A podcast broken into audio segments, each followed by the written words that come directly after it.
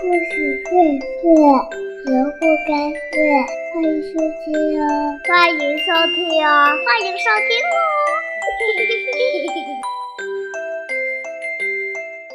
大家好，我是伊林幼儿园的杨董一佳，我今天为大家带来的故事是：不帮忙不行啊！熊先生要干一件。顶顶重要的事情，这件事情必须要在没有雨的日子里进行。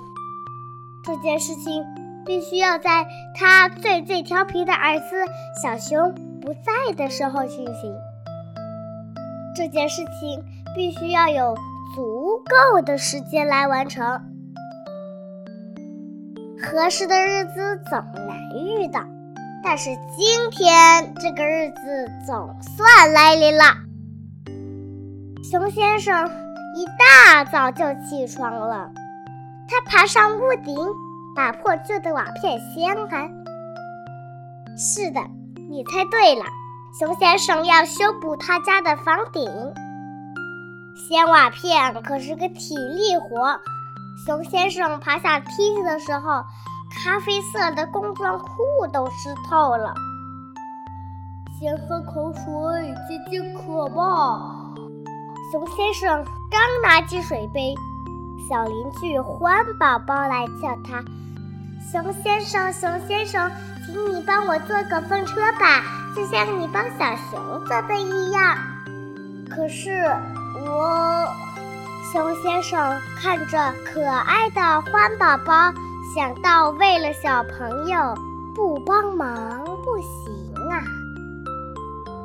熊先生拿出了彩纸、小棍子和剪刀，帮欢宝宝做了一个很漂亮的风车。他还在欢宝宝的邀请下，举着风车在院子里呼啦啦跑了两圈。熊先生，你再做一个风车吧。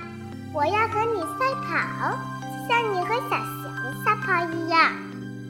欢宝宝说：“可是我为了小朋友不帮忙不行啊。”熊先生只好又做了一个漂亮的风车和欢宝宝赛跑。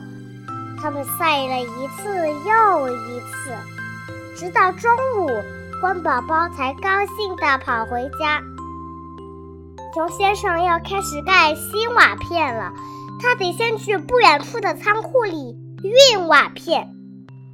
半路上，小邻居猪宝宝叫住了他：“熊叔叔，熊叔叔，我要去小山坡上采狗尾巴草，让我坐你的小推车去吧，就像你推着小熊一样。”可是我，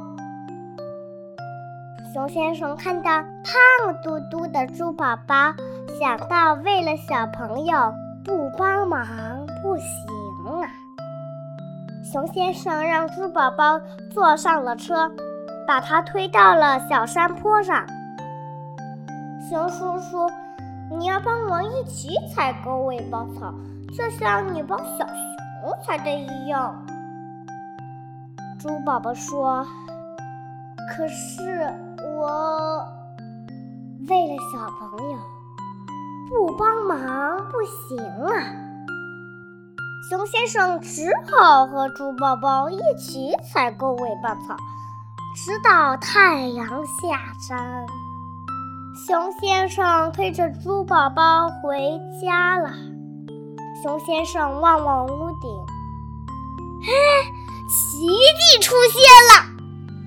熊先生家的屋顶已经盖上了崭新的瓦片。天都要黑了，房顶再不修好，你就没地方住了。这位好邻居，不帮忙不行啊！正从梯子上爬下来的欢爸爸和猪爸爸说：“